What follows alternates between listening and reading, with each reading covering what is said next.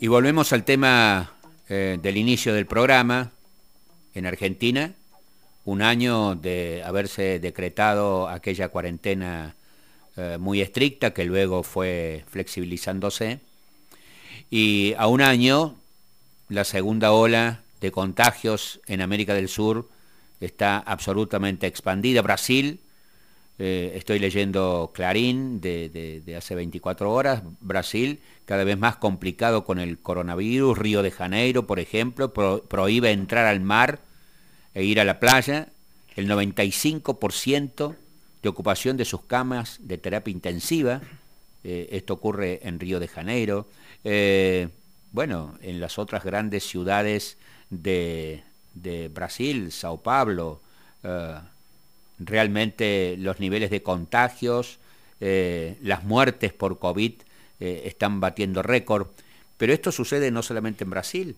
también en el resto de América del Sur. Hagamos un repaso, si te parece, ya estamos en contacto con José Pepe Ortega, nuestro columnista internacional. Pepe, buen día, ¿cómo va?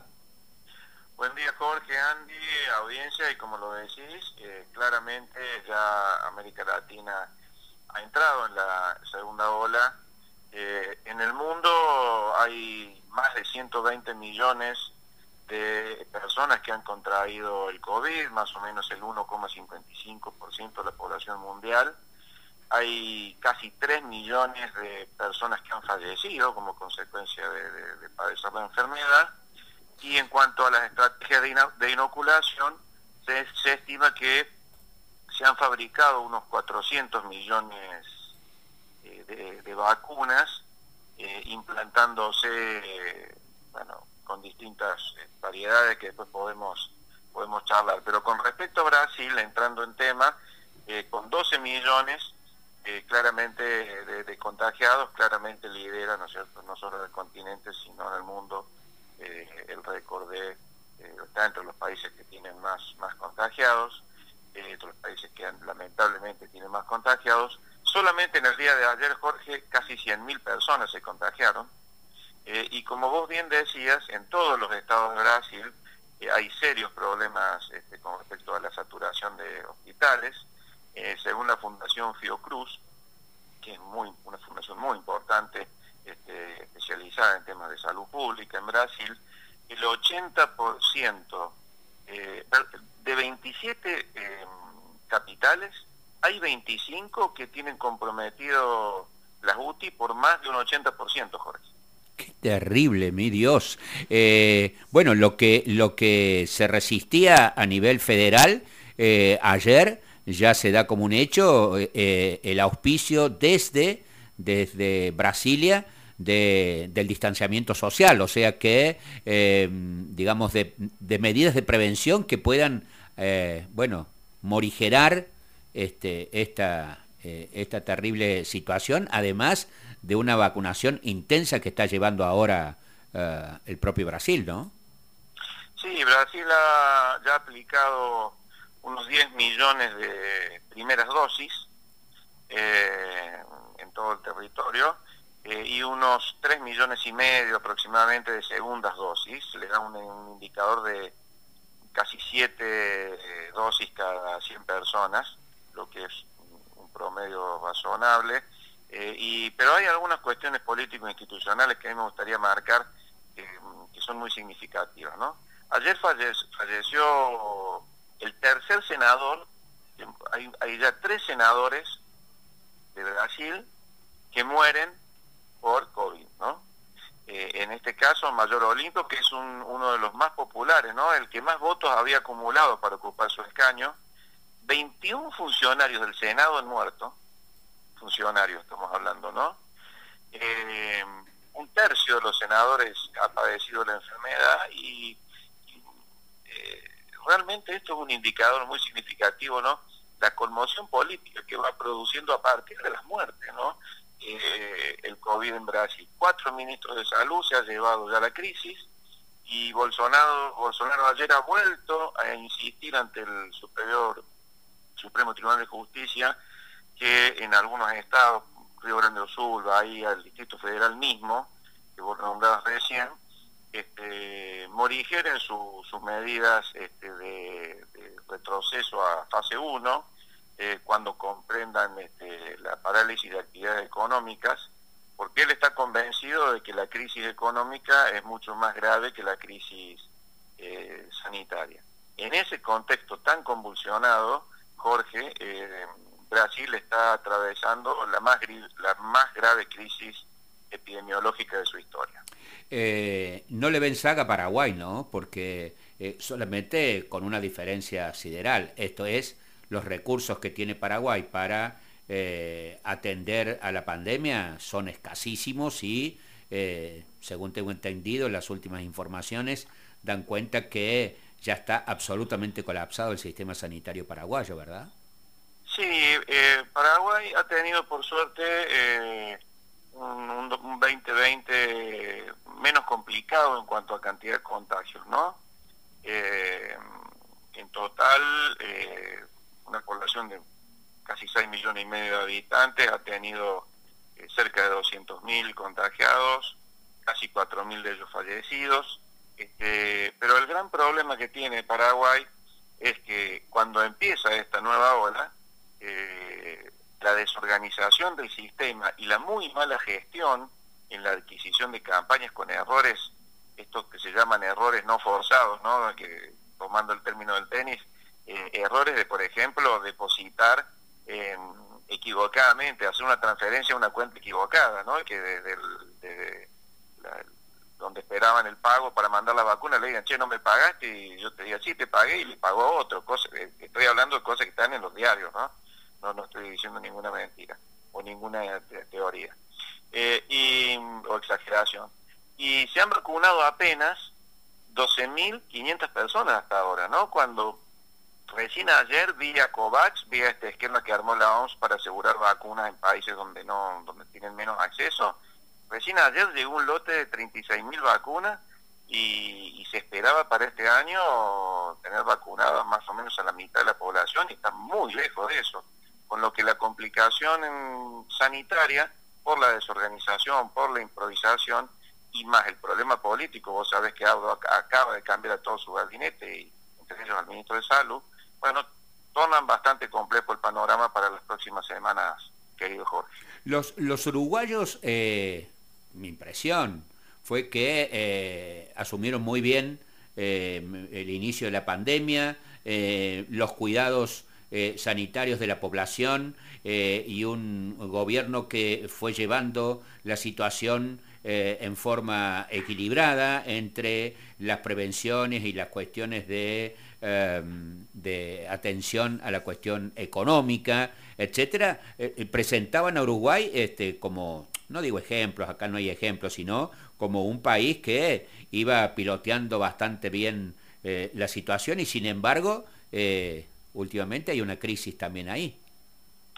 Sí, en realidad son por, lo que he venido viendo, es cierto, en los últimos, en las últimas semanas o, a partir, digamos, del inicio de este año, eh, aumentó la cantidad de contagios, eh, pero a mí, me da la sensación de que eh, Uruguay sigue manejando bastante bien la, la, la, la, situación epidemiológica. Hoy, hoy Uruguay tiene apenas 760 fallecidos desde que se inició la, crisis, ¿no? Mira vos, gracias a Dios. comparemos con Córdoba, ¿no? Una población más o menos parecida, ¿no? Tiene mucho menos de la, de la, mitad, casi te diría la, cuarta parte de la, de la cantidad de fallecidos que tenemos aquí en, en, la, provincia. Eh, y, cuando, cuando fue la crisis de diciembre, de enero, se tomaron medidas inmediatamente y se empezó ahí en ese momento a gestionar un plan de vacunación, se, se demoraron un poco las vacunas, fundamentalmente ellos han contratado con Pfizer y, la vacuna china, ¿no? China puso a disposición del mundo 500 millones de dosis, ¿no? Esto no, no, es, no es algo menor. Eh, y, y, están empezando a vacunar, este, han empezado hace un mes más o menos a vacunar, ya hay casi 300.000 personas que han tenido la primera dosis, no hay todavía segundas dosis en un plan que para todo el 2021 eh, se propone vacunar en tres etapas eh, a casi 3 millones de, uruguayos. Eh, hoy en día Uruguay tiene, y te muestro un dato, hoy, hoy en día la tasa de, vacunación de Uruguay, casi nueve personas cada, casi nueve dosis cada 100 habitantes, es una de las mejores del continente. Sí, sí, sin duda. Eh, los que venían vacunando muy bien también era Chile, ¿verdad? Eh, y se complicó, me parece, también un poco. Chile es un, campeón en, vacunación, pero eh, Chile tiene problemas epidemiológicos muy profundos. ¿no? Este, este, fin de semana, toda la región metropolitana, o sea, Santiago y todas las comunas aledañas, entran en cuarentena total ya está en cuarentena total Valparaíso, por ejemplo, desde hace, unos días. Eh, unas 25 ciudades eh, importantes de, Chile a lo, a lo largo, no digamos a lo ancho, porque eh, a lo largo de su territorio este, em, ya, vienen entrando en, en, cuarentena total. y Pero sí, Chile tiene dos cosas que han funcionado bien. Eh, Chile tiene un buen sistema de atención primaria este, y eso le ha funcionado y sobre todo ha sido un receptáculo muy bueno para la campaña de vacunación que ha hecho. Ha sido el país que más rápido vacunó en el mundo, Jorge, eh, Chile, eh, y el presidente Piñera negoció, se dice que personalmente, ¿no? Este, con, las grandes, con los grandes laboratorios anticipadamente la, la, provisión de vacunas, por eso hoy eh, tiene eh, un índice, ha garantizado ya eh, unas 5 millones de, 5 millones y medio de primeras dosis, casi 3 millones de segundas dosis, y tiene garantizada toda la población de riesgo y, y eh, adultos mayores de 70 años al 100% y 85% de adultos mayores de 60 años. ¿Y entonces por qué, Pepe, frente a esa exitosa campaña de vacunación, por qué la situación hoy de, vuelta a fases eh, más rigurosas de, aislamiento? Bueno, no, no hay una explicación única para esto, ¿no? Yo he consultado a diversas fuentes allá, allá en Chile este, y en general eh, lo que se dice es que em, desde el inicio y, probablemente por eh, la, apertura, digamos, en general de, Chile al mundo, desde el inicio este, la, la, pandemia tuvo mucho más impacto en Chile que en el resto de los países y, más rápido que en el resto de, de los países eh, latinoamericanos.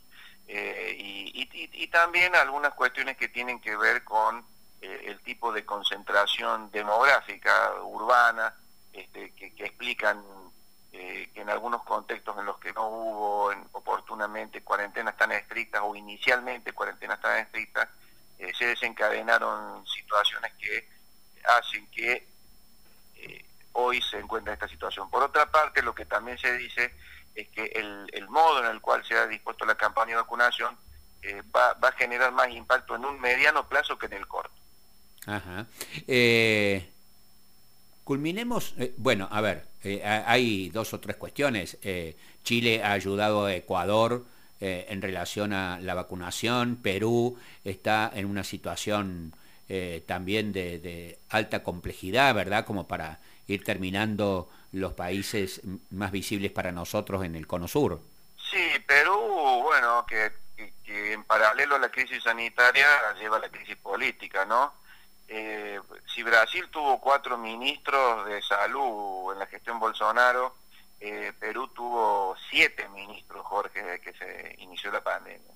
Eh, eso por la convulsión sociopolítica que vive el país, que hemos analizado tantas veces en nuestros programas, nuestras columnas.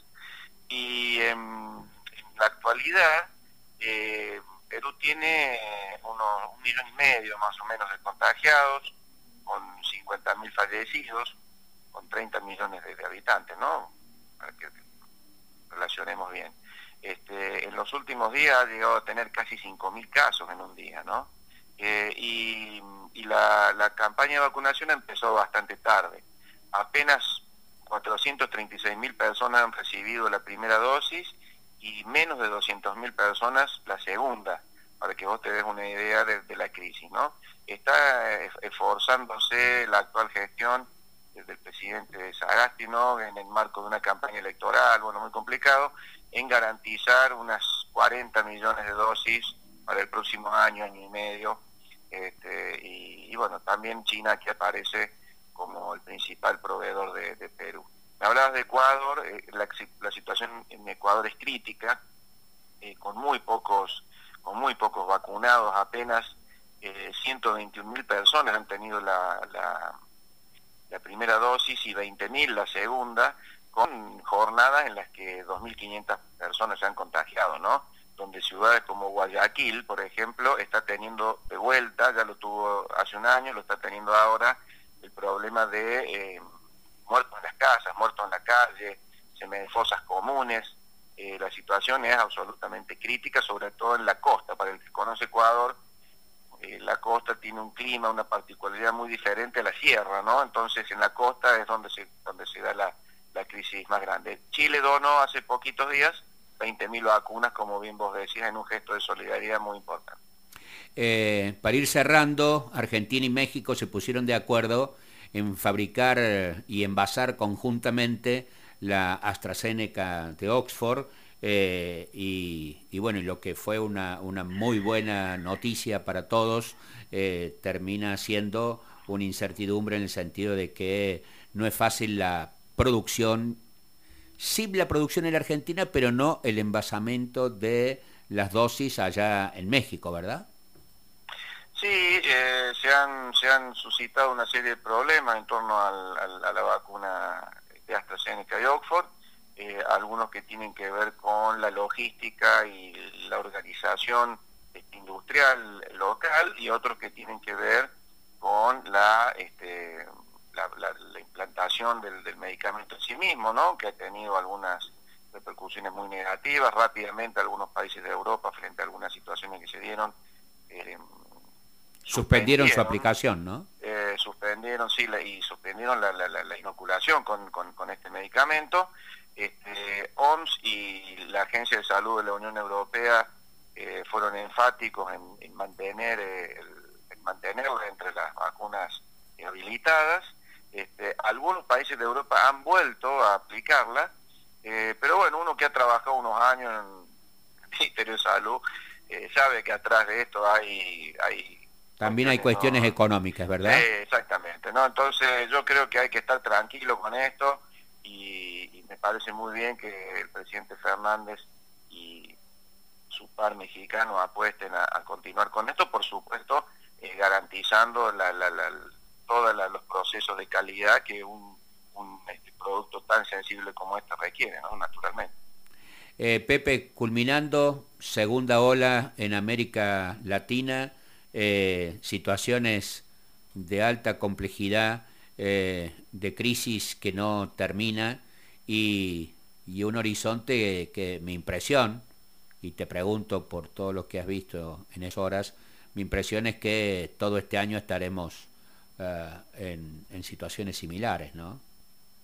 Sí, naturalmente, uno tiende a pensar eso, hablábamos ayer con, algunos algunos colegas, este, con gente que está, docentes que están también en estos temas vinculados a la salud y, de, distintos, de distintas jurisdicciones y, y todos tienen esa misma conclusión, ¿no? Sobre todo eh, en Latinoamérica lo más crítico sin duda es la, la irresolución de Brasil, pese al enorme esfuerzo en las campañas de vacunación. Eh, el director de la OMS le ha dicho al presidente Bolsonaro, mientras ustedes no sean serios, eh, las fronteras, el problema va a trascender las fronteras, ¿no? Y el otro problema que tiene que para mí es grave y en donde hay que empezar a trabajar es generar una, una, buena diplomacia de las vacunas, ¿no? Eh, los organismos multilaterales, eh, no solo la OMS, sino todos, este, los organismos internacionales con alguna idea de, vocación de, vincular a, los estados, eh, tienen que esforzarse en lograr acuerdos para negociar en conjunto, para, para, para implantar campañas en conjunto, porque mientras esto siga siendo cada uno por su lado, este, va, va, a estar mucho más lejos la solución que el mundo necesita. Sin duda. ¿con ¿Qué tema musical nos vamos? Bueno, busqué un autor latinoamericano y, me acordé de Jaime Ross, que ya lo hemos puesto algunas veces, pero hay una canción que él grabó, hay un disco que él grabó de, para tratar de hacer conocer a autores uruguayos muy importantes, este, que se llamó Contraseña en el año 2000, en donde, en donde incluye una canción de Gastón Ciarlo, Odino, a lo mejor el público lo conoce más, era una figura de los años 60, ¿no? que, incluso venía a Buenos Aires, a los programas de, aquella época, VIP, eh, que se llama Tablas. Digo, mucha, mucha gente ha perdido, yo mismo he perdido a mi padre por el COVID, mucha gente ha, sufrido, ha, tenido pérdidas, ha tenido no, no, le, no les es indiferente esta pandemia, no más allá de, de, las noticias. Y esta canción en la que mm, Jaime se refiere al trayecto de la vida hacia la muerte y de la muerte hacia la vida, de algún modo me pareció que era lindo cerrarlo para imaginarnos los desafíos que nos vienen por delante en este complejo 2021, Jorge. Abrazo, Pepe, gracias. Abrazo.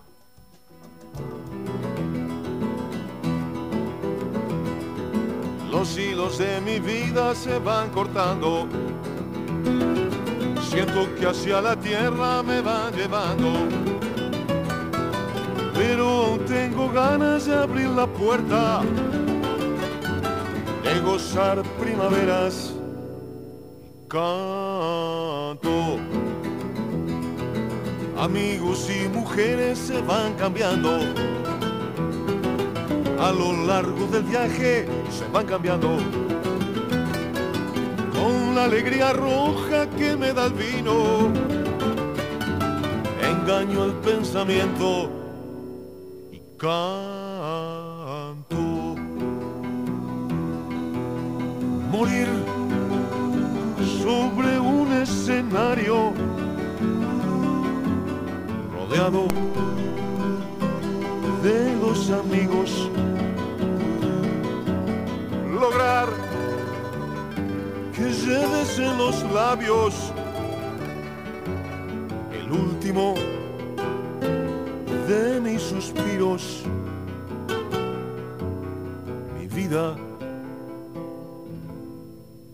mi alma, mientras una guitarra vaya sonando, un candombe, una milonga, algún buen tango